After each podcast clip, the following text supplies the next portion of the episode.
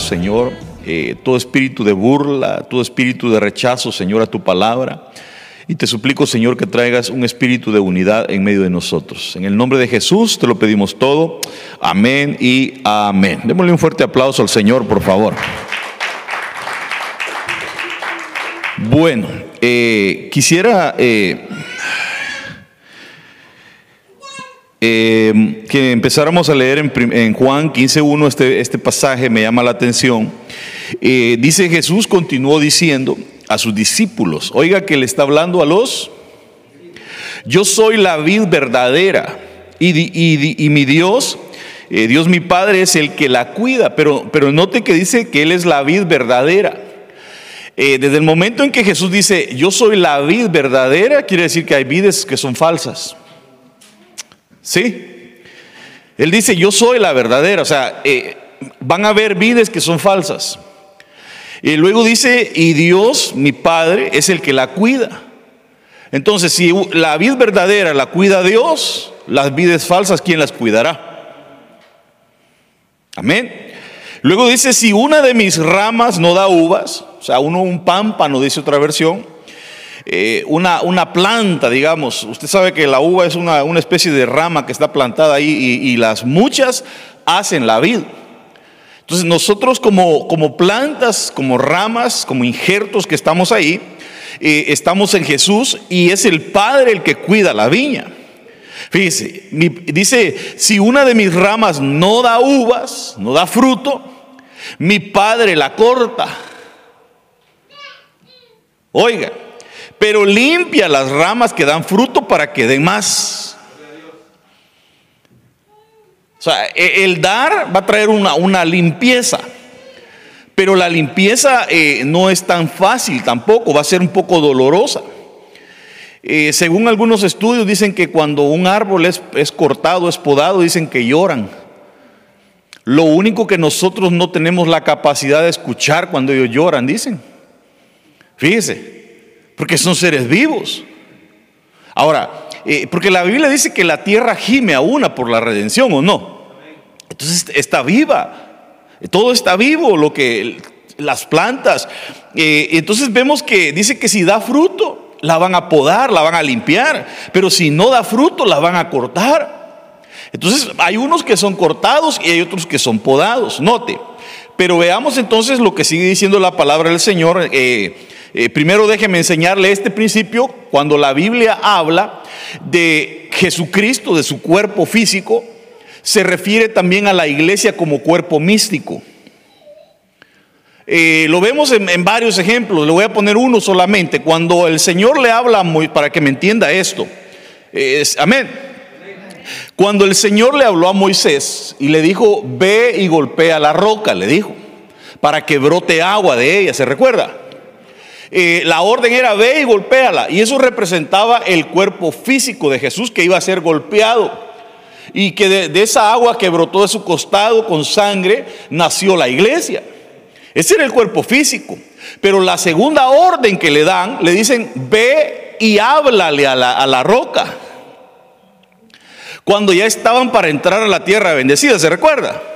¿Y qué hizo Moisés? La golpeó, estaba enojado y dice la Biblia que era el hombre más manso sobre la tierra. Entonces el Señor lo agarró, lo llevó al monte y lo mató. Y solo le enseñó la tierra bendecida y le dijo, mirala nomás, vela de lejos porque no vas a entrar, le dijo el Señor. Fíjense lo que le pasa a los enojados. Ahora, eh, esa era la iglesia, que es el cuerpo místico. Entonces, en este tiempo a la, iglesia no se le tiene que golpear, sino que se le tiene que hablar. No, no, sé si está conmigo, hermano. Ese es el cuerpo místico. Es Cristo, es su cuerpo representado en la iglesia, porque nosotros somos el cuerpo de Cristo. Pero no el, físico, sino el místico. Y entonces a la iglesia hay que enseñarle. El evangelio que estamos viviendo es un evangelio de gracia y es un, evangelio en donde solamente se instruye a las personas. Amén. Yo no lo puedo forzar a usted a hacer nada. Yo no lo puedo golpear. Perdón, hermano, si, usted es la novia de Cristo, si yo, yo llego a golpear la iglesia, la novia de Cristo, me la voy a ver con Cristo. nadie tiene derecho de, de tratar mal a la novia de Cristo. Entonces nosotros solo tenemos que enseñar. Mi trabajo como padre espiritual suyo es enseñarle. Allá usted si quiere agarrar la palabra o no. Eh, vamos, vamos bien. Entonces la iglesia es el cuerpo místico de Cristo. Entonces si Cristo dice yo soy la vid, la iglesia también tiene que ser una vid. Y verdadera. Porque pueden haber iglesias que son falsas. Bueno, no pueden haber, hay. Hay muchas.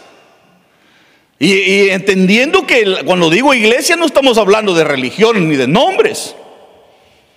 Porque hay un gran problema en esto, porque hermano, cuando se habla de la iglesia cristiana, generalmente hablando, eh, cuando hablan los, teólogos, filósofos o quien quiera que hable de la iglesia en general, la iglesia cristiana, ellos meten ahí a los católicos, dentro de la iglesia cristiana meten a los mormones, a los testigos de Jehová, Fíjese, solo se dividen en unas grandes ramas.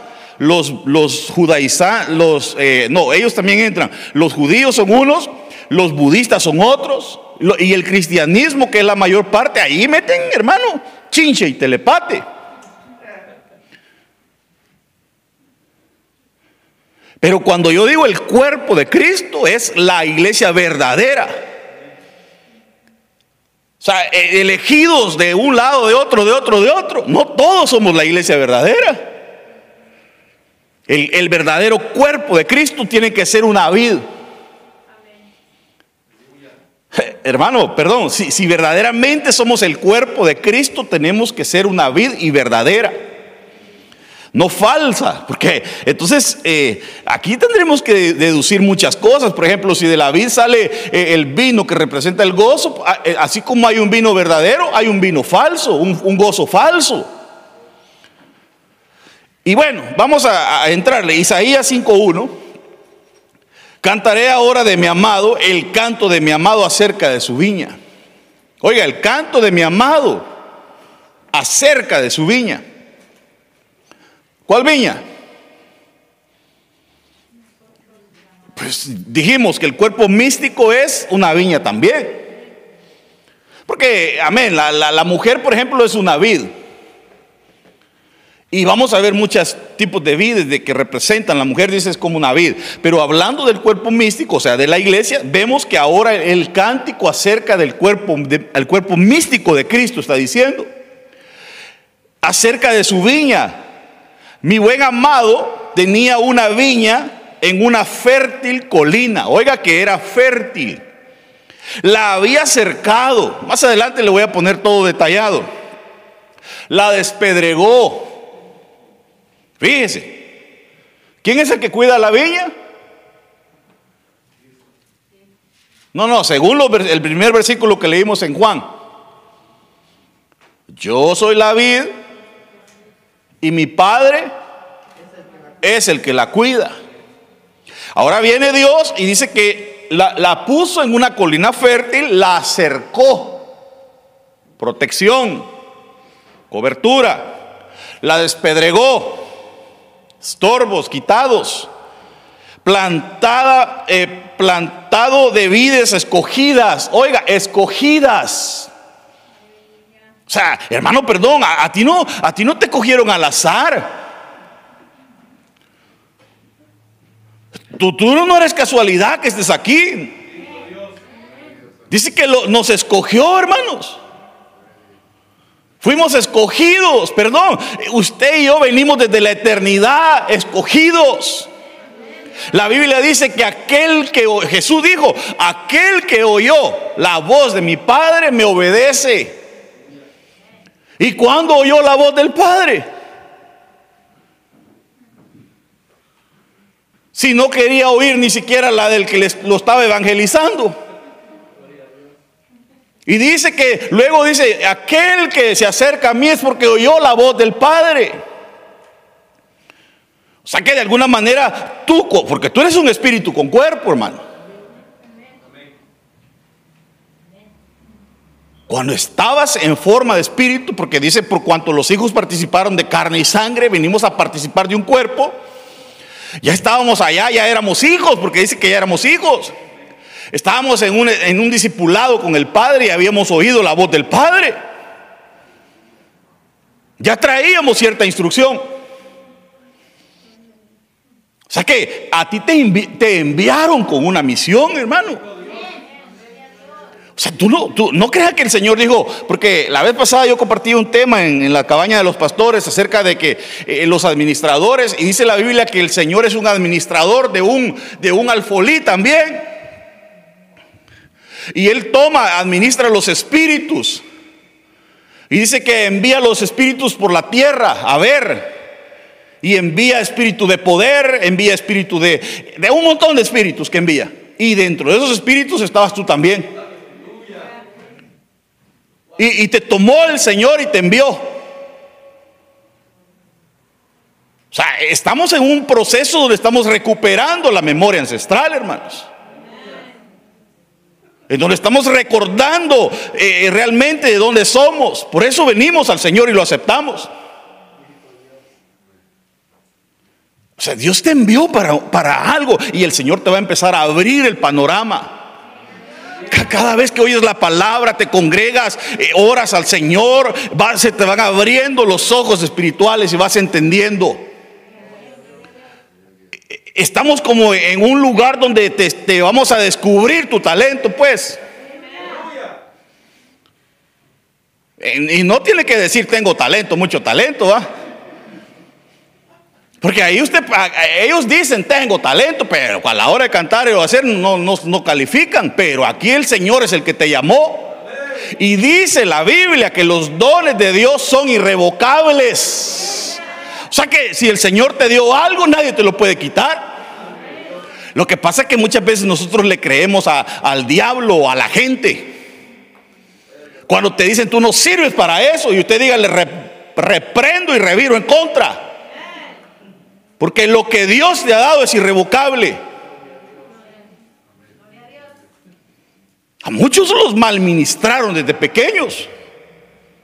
Y por eso es que no se han podido desarrollar, pero tienen cosas grandes, hermano. O sea, eh, cuando dice que fuiste escogido, no fuiste enviado al azar aquí. El cuerpo que te dieron o la cara tal vez no sea tan bonita. pero la juventud se acaba. Y todo lo que sube baja. Y aunque se suba la mujer lo que quiera, se le va a caer. Y aunque ponga lo que quiera, se ponga pestañas, se le van a caer. Aunque se pinte la ceja, se le va a borrar. Y si no, cuando se muera se la comen los gusanos. Porque este cuerpo es una, un, estuche que te prestaron, pero, pero lo que hay dentro de ti es lo poderoso. O sea, Dios no, te envió eh, así al azar, te escogió. Dice que fuimos escogidos, somos, somos escogidos. Denle un aplauso al Señor. Somos escogidos. El humano ve lo humano en uno. Por ejemplo, alguien podrá ver en mí lo humano y decir, no, ¿qué ni talla de pastor tiene? Pero a mí no me importa eso. A mí me importa lo que el Señor me ha dicho y, el llamado que me ha dado y el llamado es irrevocable. Alguien podrá decir, yo debería estar ahí. Pero es Dios el que escoge.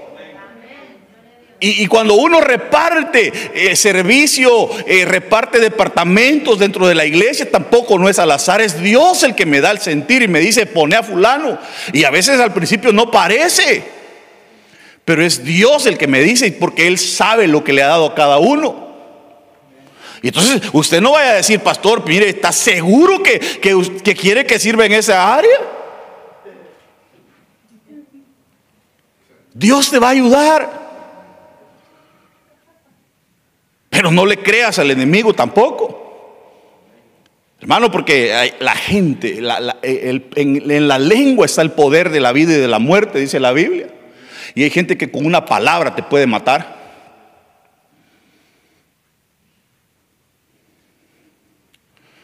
Pero qué, rica la palabra de Dios, es vida, es viva, es eficaz. Entonces, eh, hermano, dice que fuimos plantó, la plantó de vides escogidas. Dice, había edificado en medio de ella una torre. ¿Y qué es la torre? ¿Sabe para qué servía la torre dentro de la viña? Para cuidar. Y en este caso, dentro de la viña, lo que eso representa el pastor. Y algunos se equivocan porque quieren que el pastor les cuide el cuerpo, pero el Señor los puso, el pastor, el pastor lo puso para cuidar el alma, no el cuerpo. Claro que sí, está pasando una necesidad y le puedo ayudar, gloria a Dios, le ayudo. Pero el Señor no me puso para cuidar tu cuerpo. Yo no soy ni doctor ni curo. Yo puedo orar por usted y depende del Señor si lo sana o no.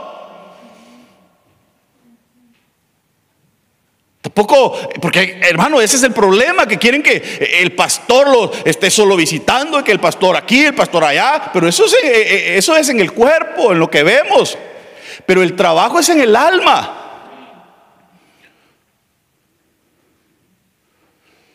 Entonces nos puso torres y había hecho también en ella un lagar. ¿Y qué es el lagar?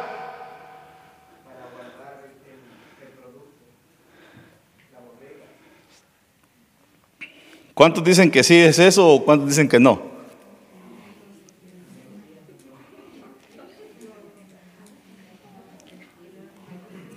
A ver, los que dicen que el lagar es para guardar, levanten la mano. Ni uno. Y los que dicen que el lagar es para otra cosa.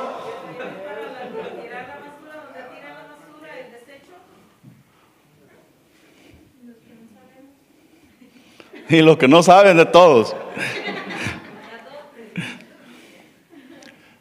Ya vamos a ver el lagar entonces. Ya por lo menos tengo algo que enseñarle. Y después de que hizo el lagar, dijo, y esperaba que diera uvas buenas. Uvas buenas. Uvas Imagínense, eh, como decía el pastor Mardoqueo el otro día, el, racimo de uvas que llevaban aquellos hombres, hermano. Entre dos llevaban un racimo. A veces usted va al mercado y compra una subota así y usted dice, qué cholotonas están. Y eso no es nada comparado, hermano. Yo, yo me imagino que si entre dos llevaban un racimo parecían melones o cocos. Y eran uvas. Sin exagerar, hermanos como que eran naranjas, me imagino yo aquellas botas, hermano. Entonces dice que quería uvas buenas, pero ¿qué halló? Ay, hermano, mire la importancia del fruto. Porque la Biblia dice que por su fruto los conoceréis. Un, verdadero hijo de Dios tiene que dar uvas dulces y buenas, no uvas agrias ni silvestres. Ahora, por favor veamos el significado de esa palabra uva silvestre, porque mire lo que significa esa, esa, se dice beosh. Eso es lo que produjo esa, esa viña, beosh. ¿Sabe qué significa?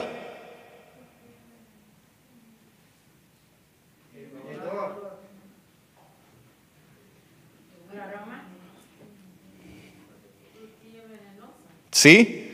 que viene de una raíz que se dice beushín, que es frutillas venenosas, uvas silvestres. ¿Sabe qué produjo? En vez de producir algo dulce, veneno. Imagínense una iglesia donde se produce veneno, hermanos. Que el Señor reprenda a la serpiente, que es la única que echa veneno. ¿ah? Porque hay, hay, hay gente que, la venenosa, imagínense, o la tóxica, ni sabe lo que está diciendo, hermano. Y hasta se compran sus camisas. La tóxica ella, el tóxico y los toxiquitos. Hermano, imagínese la administración. Pura toxina, ¿va? Entonces, hay, hay, hay, hermano, hay viñas que producen veneno. Que el Señor reprenda todo ataque del enemigo. Pero veneno, hedor. Sabe que el Señor tiene todos los sentidos, ¿verdad? Así como nosotros. El Señor dice, por cuanto no eres frío ni caliente, sino que tibio, te voy a vomitar. Entonces, y oyó el Señor el clamor. Clama a mí, yo te Pero también dice que subió el olor de Sodoma y de Gomorra delante del Señor. ¿Y qué hizo el Señor? ¿No será que el Señor también percibe olores? Ahora la pregunta es, ¿qué olor estará percibiendo el Señor de esta casa? Yo me imagino que es un olor agradable, hermanos. Yo, yo diría que es un olor agradable. Porque Muchos de ustedes están levantándose en las mañanas a orar. Porque usted está entregado al Señor, se ha metido al camino de la santidad. Y todo eso está levantando un olor agradable delante de Dios. Y por eso es que estamos viendo respuestas a las oraciones, estamos viendo milagros. Porque estamos agradando al Señor. Porque así como el olor malo eh, o el hedor desagrada al Señor y envía fuego y consume, así el Señor envía su bendición cuando le agrada el olor. Ahora, ¿qué bases tengo para eso? Dice la Biblia que las oraciones de los justos son en el libro de Apocalipsis son puestas en copas de oro y dice que son incienso. ¿Y qué es el incienso? Incienso no es el que usa el brujo. Aquí es una especie de olor agradable. Es un olor agradable, las oraciones. Entonces, hermano, fíjese, uno de los frutos que tenemos que dar es que tenemos que orar para que llegue el olor al Señor. Entonces, uno que no ora, lleve.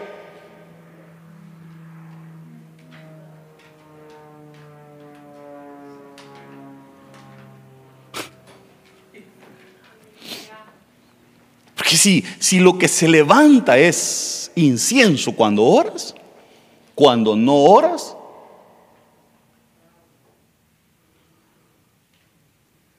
lo que más huele es el pecado.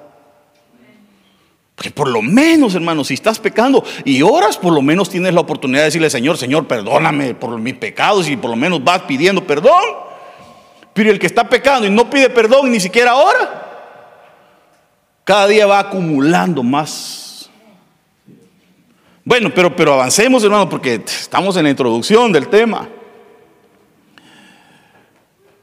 Oiga lo que dice Deuteronomio 22.9. ¿Ya, ya se durmió, se asustó. No sembrarás tu viña con dos clases de semilla.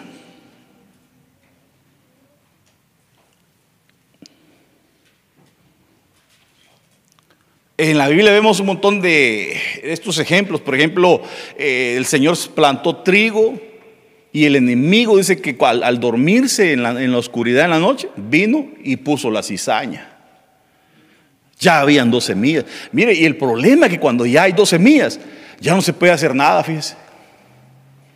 Dice, dice el Señor, dejen que el trigo y la cizaña crezcan juntos, dice. Porque hay unos que la van a cegar y ni siquiera es el hombre el que se encarga de, apartarlo, sino que son los ángeles. Los segadores, dice, van a apartar entre uno y el otro. ¿Y qué es lo que va a identificar entre el trigo y la cizaña si son iguales y los dos dan fruto? Oye, que dan fruto. ¿Sabe cuál es la diferencia? Que cuando el fruto ya está maduro, como pesa, el trigo se, se inclina Y el otro da también fruto, pero como es, es falso, es bofo, se queda paradito. Y eso representa el orgullo y, la, humillación, la humildad. ¿En qué se va a conocer que eres trigo?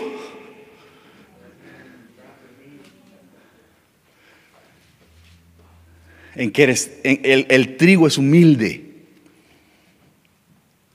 Sean mansos y humildes como soy yo, dice el Señor. Entonces vea cuando alguien es orgulloso, es altivo. Ese no está llevando fruto. Puede decir que es cristiano y está dentro de la viña, pero es, es falso. Y no nos corresponde juzgarlo ni decir, tú eres cizaña, hermano. No, no, a ti no te corresponde. Porque se, se ven igualitos, hermano, aplauden igual, cantan igual, dicen amén y aleluya, se ríen de los chistes del pastor también. Bueno, aunque a algunos, a otros les cae mal, pero...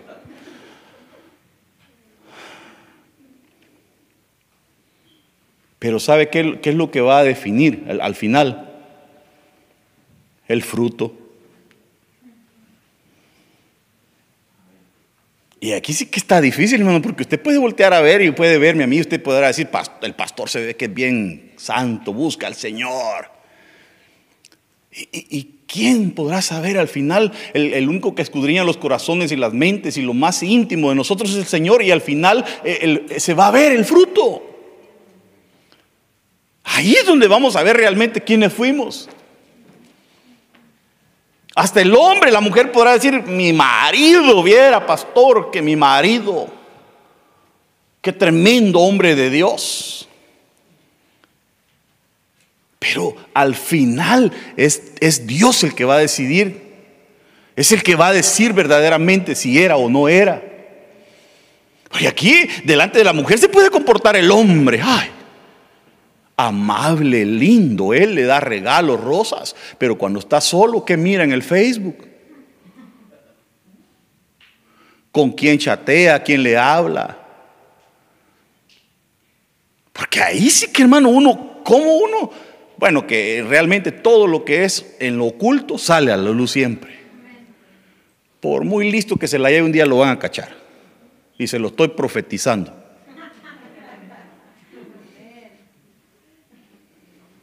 Por eso dice la Biblia que tuvieron miedo de venir a la luz porque estaban en tinieblas. Y como en la luz todas las tinieblas se disipan y se dan, híjole hermano. Y, y Dios, le, hay muchos que el Señor les ha estado hablando. Y les habla y les habla por profecía. Y ellos saben que el Señor les habló. Pero bueno, como dijimos, al final es Dios, ¿va? Pero fíjense que aquí lo que está hablando dice dos clases de semillas, es una mezcla. Eso, eso significa ambigüedad. Dice, no sea que todo el fruto de la semilla que haya sembrado y el producto de la viña queden inservibles. O sea que lo malo arruina lo bueno. Aquí no es como aquel circulito que pone la gente, no sé si lo ha visto, un, círculo que la mitad así es blanca y la otra mitad es negra. El yin yang, ahí está, la hermana sabe más. Yo sabía que algo de chino tenía. Y luego está dividido en la mitad blanco y negro. Y luego eh, eh, lo negro tiene un puntito blanco. Y lo blanco tiene un puntito negro. Y eso quiere decir, lo negro representa el mal y lo blanco el bien. Y quiere decir que lo malo tiene algo de bueno y lo bueno tiene algo de malo. Fíjense, para ellos ignorancia. O sea que si Dios es bueno, tiene algo de malo, están diciendo. Y que lo malo tiene algo de bueno. Pero aquí dice que queda inservible, dice. O somos o no somos. Tristemente. Por eso el versículo dice, si sos tibio te voy a vomitar. Mejor es ser frío o mejor es ser caliente, pero no tibio. No, hermano, ese es, ese es un espíritu que se llama espíritu de rana. Porque dice que salen de la boca de la bestia y allá en el último, eh, en el libro de Apocalipsis salen. Pero fíjese que la rana tiene la, eh, son unos espíritus en forma de rana, dice el libro de Apocalipsis, y la rana tiene la cualidad que puede vivir en la tierra y puede vivir en el agua. Se le llama anfibio. Y entonces eso representa a los cristianos que pueden vivir en el mundo y pueden vivir en la iglesia. Hermano, yo no los ve en la iglesia adorar y cantar y su forma de hablar cambia. Está bien santo. Hermano, ¿cómo, Dios me lo bendiga, hermano, ¿cómo está? Y sabe cómo contesta el hermano Rana, perdón, el hermano anfibio. Ah, no, el hermano. Ya me trabé, me chipoteó. ¿Cómo contesta? Bendecido y prosperado y en victoria. Hermano, y eso es cuando está en la iglesia. Su manera de hablar, de expresarse, la paz de Cristo, hermano, aleluya, gloria a Dios. Y cuando está allá afuera con los del mundo, hermano, habla igualito que los del mundo.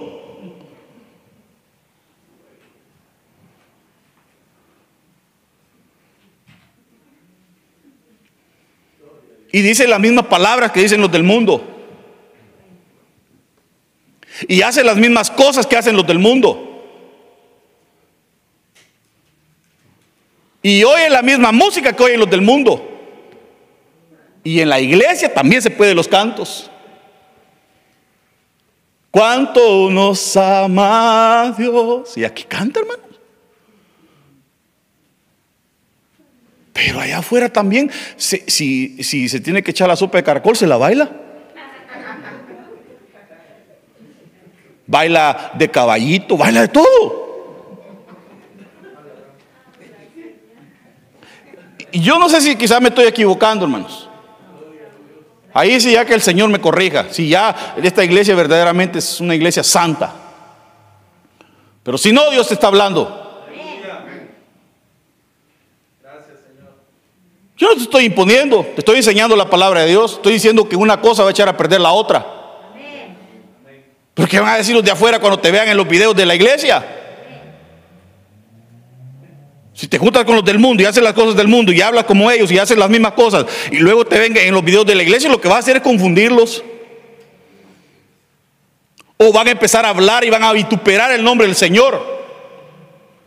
Y después cuando alguien llegue a predicarle, ¿sabe qué dicen ellos? Yo para ser como los cristianos hipócritas, mejor no, porque ya vieron a algún hermano rana.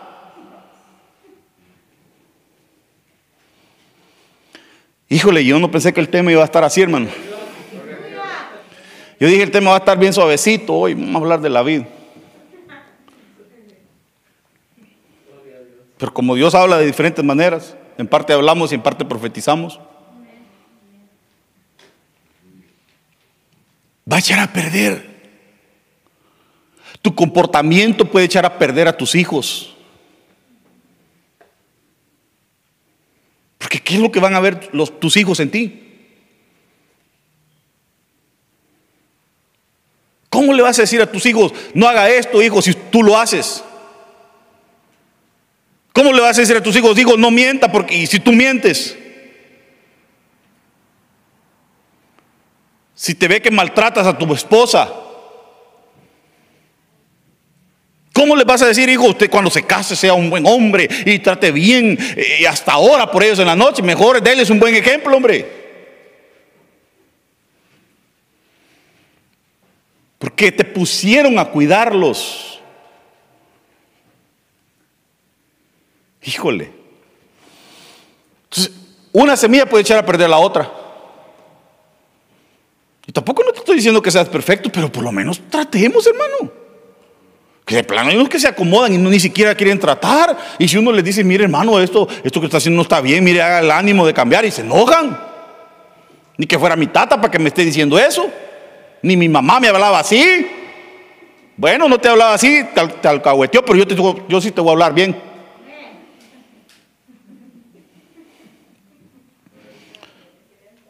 Querían tata, va. Entonces, hermano, echa a perder una semilla a la otra. Bueno, sigamos porque tenemos que terminar la introducción. Miren lo que es ambigüedad. ¿Qué es algo ambiguo? Ayúdeme, estado o condición equívoca. Cree la persona que está bien, pero está mal. En su mente piensa que está haciendo bien, pero estás haciendo mal. Hay caminos que al hombre le parecen rectos, pero al final son caminos de muerte. Así dice la Biblia. Mis pensamientos, dice el Señor, no son tus pensamientos. Tú estás pensando y haciendo tus planes y diciendo, esto voy a hacer y voy a trabajar, hoy que estoy joven, voy a ahorrar, voy a comprar casa. ¿Y qué si el Señor te mata? Ah, no, el Señor no mata, pastor. Ah, no, y Ananías y Zafira, ¿quién los mató? ¿Y qué si se te llegó tu día de que te lleven? Necio, le dijeron a aquel rico. Hoy vienen a pedir tu alma, esta noche vienen a pedir tu alma. Y todo lo que has provisto, ¿de quién será? Le dijeron. Y ahí estaba aquel, ya sé, voy a hacer graneros más grandes. Voy a ahorrar más. De nada te puede servir. Cuando Dios te abre una puerta, te la abre y nadie te la cierra. Cuando Dios dice, te voy a bendecir, te cae la bendición y nadie te la puede quitar. Por más que se esfuerce alguien en crecer un codo, no va a poder, dice la Biblia. Puedes edificar y puedes hacer lo que quieras. Si el Señor no está en la edificación, en vano trabajas. Entonces, ambigüedad es algo que es una condición equivocada. ¿Ya le preguntaste al Señor si es lo correcto?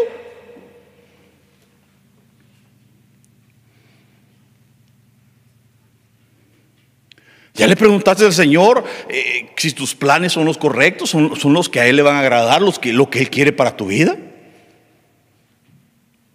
O sea, ya en decisiones de comprar un carro, de comprar una casa, de casarte, son decisiones en las cuales le tienes que preguntar al Señor. Que después, hermano, Él toma la decisión, se casa y luego le echa la culpa al Señor y dice, esta cruz que me dio el Señor, no te la dio, tú la agarraste. Porque no le preguntaste al Señor. Hay cosas que te separen. Eh, su mamá le decía, va, no te cases. Pero no, yo, yo quiero a la, a la chona. Hijo, mira, la chona no te conviene. Mira, se ve que está más fuerte que tú, te va a pegar. No, yo a la chona quiero y punto. Ah, se casa, hermano y después lo tastasea la chona. Ni siquiera oyó la voz de su mamá, mucho menos la de Dios. hay, cosas que tienes que preguntar al Señor, hermanos. Porque después te puede ir mal. Son condiciones que te parecen buenas a ti, pero, pero quizás no son las adecuadas. Dice que, que puede entenderse o interpretarse de varios modos. Hay cosas que, hermano, mire, hay cosas que, que uno las hace, pero otra, la gente las ve de diferente manera.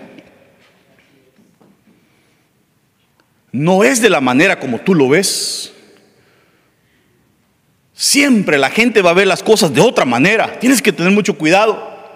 Se venden varios modos por ser poco clara o precisa. No, ya cuando el joven le dice, vení, mamacita, te voy a cantar un corito en lo oscurito. Ah. Toda la, eh, hermano, o, el hombre la anda conquistando y, ay, nunca se ve clara la cosa, hermano. Ya cuando la mujer le dice, mira, ¿y cuándo nos vamos a casar? Y ya el hombre se hace loco, hermano. Cuando no se ve clara la cosa, mire, mejor párele.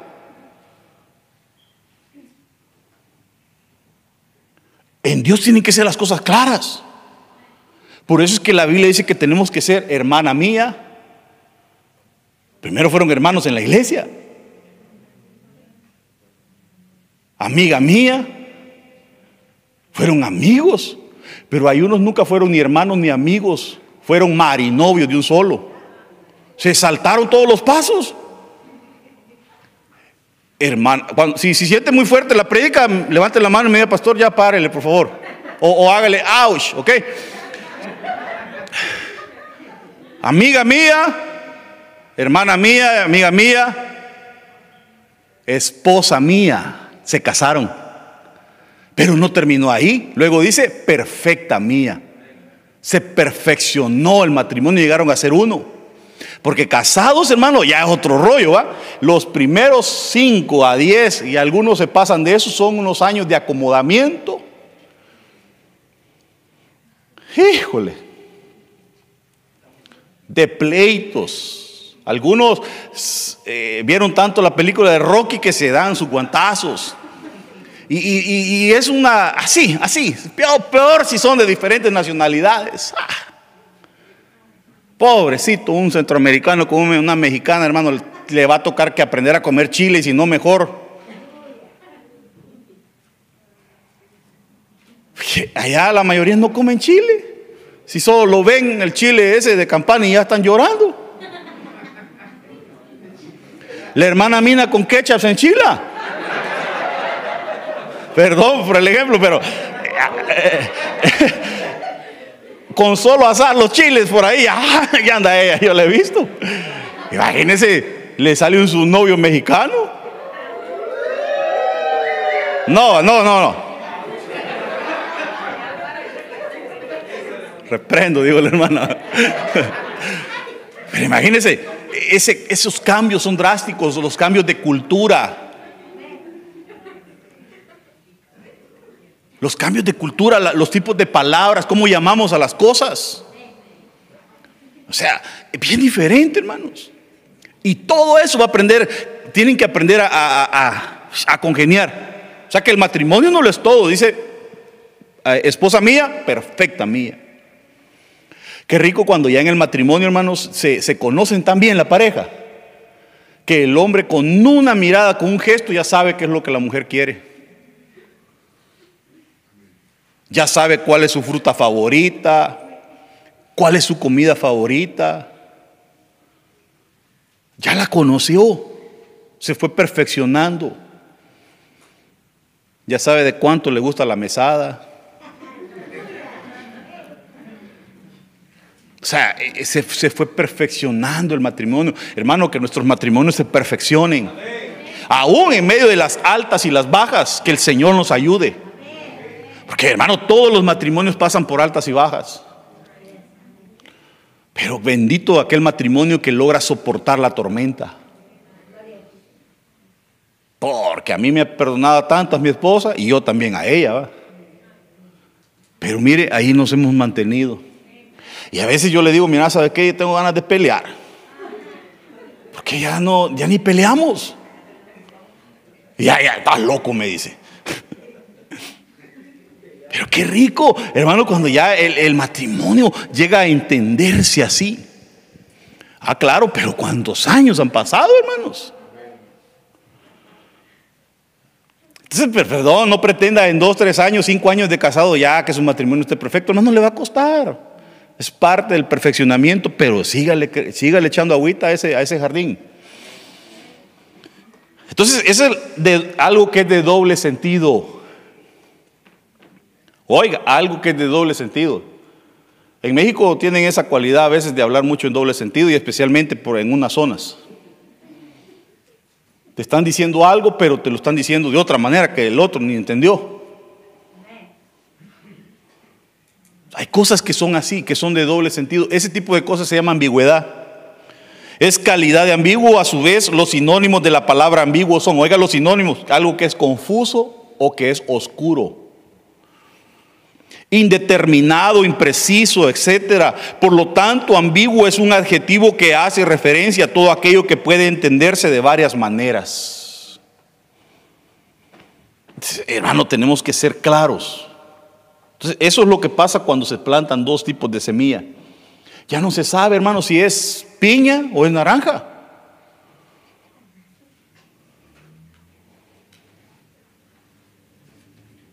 Imagínense ya aparece con coco mango, coco piña, gallo gallina. hermano, ya, ya, uno ya, bueno, ¿es, gallo o es gallina?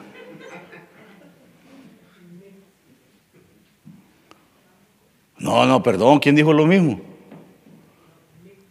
Mixto. Sí, es algo mixto, algo ambiguo, algo que no está claro.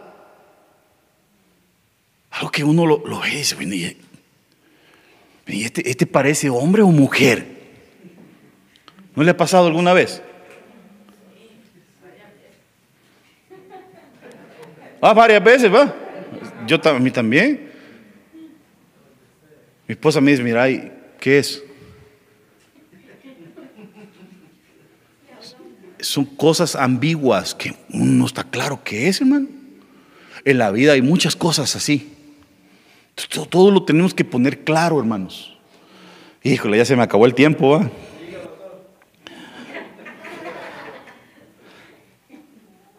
Dos versículos y termino.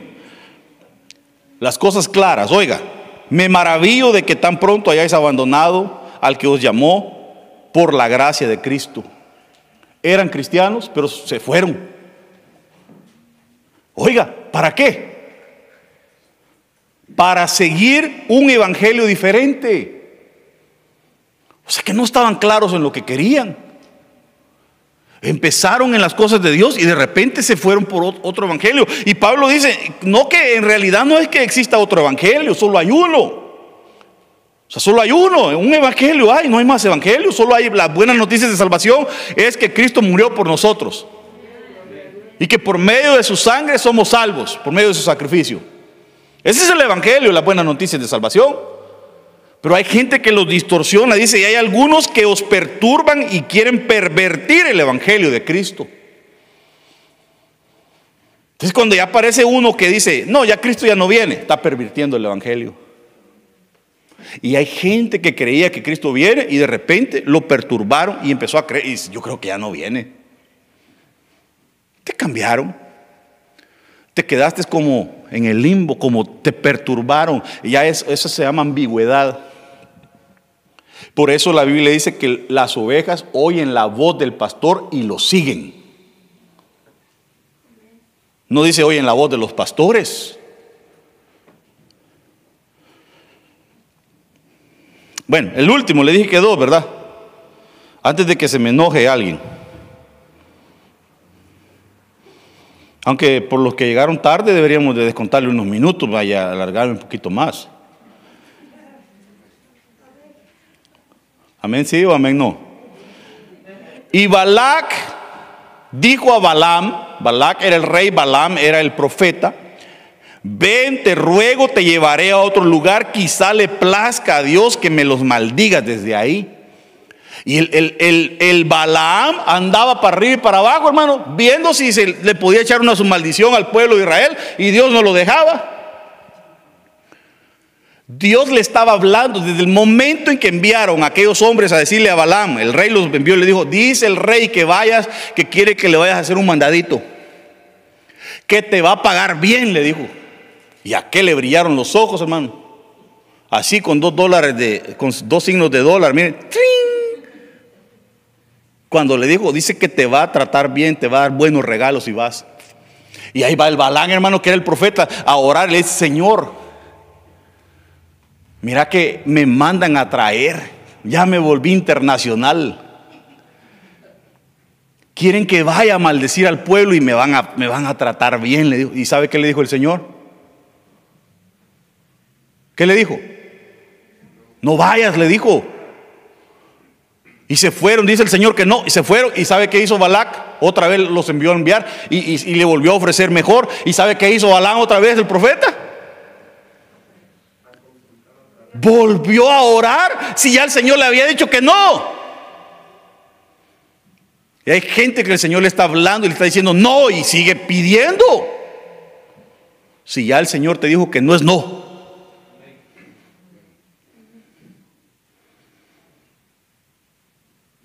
¿Y qué si el Señor, usa al pastor para decirte que es no? Ah, no, voy a ir a consultar con otro pastor. Tal vez el otro es más espiritual. El otro te va a decir, sí, hacelo y, después te va a ir mal.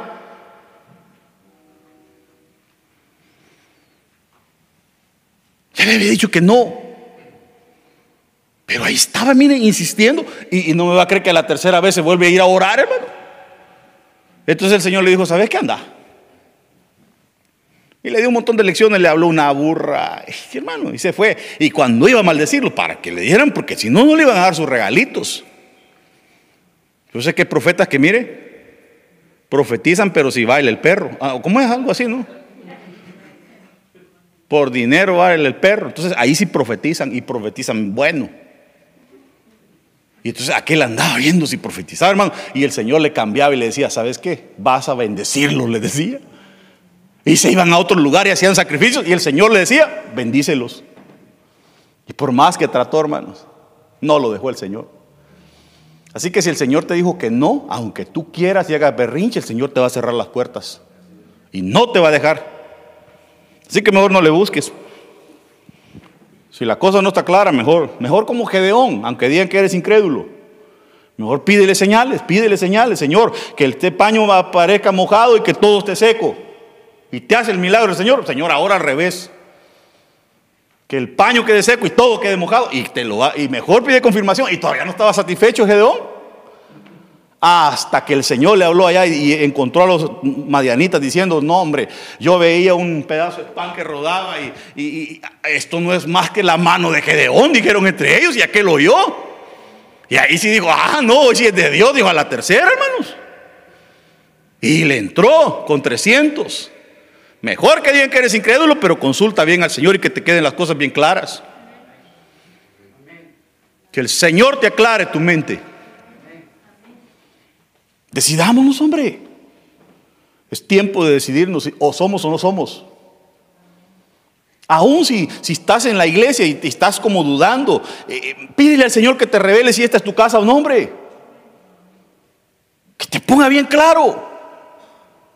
Y si es tu casa, pues de una vez, afírmate. No que ya lleva como 3, 4 años y todavía pensándola. Por eso a mí me admira, hay gente que el Señor de un solo les habla, hermano. Así, y esta es tu casa, y, gloria a Dios, y reciben cobertura, y, y entonces el Señor los empieza a hacer crecer, porque hay gente, hermano, que lleva varios años en la iglesia, todavía no se decide y por eso no crece. Así que que el Señor aclare tu mente, que se vaya toda ambigüedad de nuestras vidas. Amén. Vale, pues y lo dejo en paz. Son las nueve en punto. Póngase de pie. Ni más ni menos. No me gusta robar. Padre bendito. Bendice la vida de tus hijos, Señor. Guarda esta palabra en sus corazones, Señor bendito. Te suplico, Señor, que afirmes nuestras vidas. Echa fuera, Señor, toda ambigüedad de nosotros, todo tambaleo, toda tiniebla, todo aquello que no se ve claro, Señor. Afirma nuestros pies sobre la roca. Baña nuestros pies en leche, Señor, como dice la palabra. Afírmanos, afírmanos, Señor, y que podamos tomar eh, la decisión, que podamos determinarnos, Señor, servirte, sabiendo que los tiempos son malos, Señor. Te pido, Padre, que eh, guardes el corazón de cada uno de mis hermanos, Señor. Guarda sus corazones. Padre, restaura, sana toda herida en ellos, en el nombre de Jesús. Señor, yo los bendigo, los cubro y declaro bendición sobre de ellos. Yo sé, Señor, que aquel que está en ti, Señor, todo le sale bien. Por lo tanto, yo declaro, Señor, que somos una vid verdadera. Somos el cuerpo místico de Cristo y somos una vid verdadera en el nombre de Jesús. En el nombre de Jesús. Gracias, Señor. Bendigo tu palabra, eh, Señor, y te pido que esa palabra dé fruto en nosotros. Lleva con bien a mis hermanos. Bendice sus casas, bendice sus mesas, Señor, y todo lo que hacen. En el nombre de Jesús. Amén, amén y amén. Gloria a Dios. Dele un fuerte aplauso al Señor.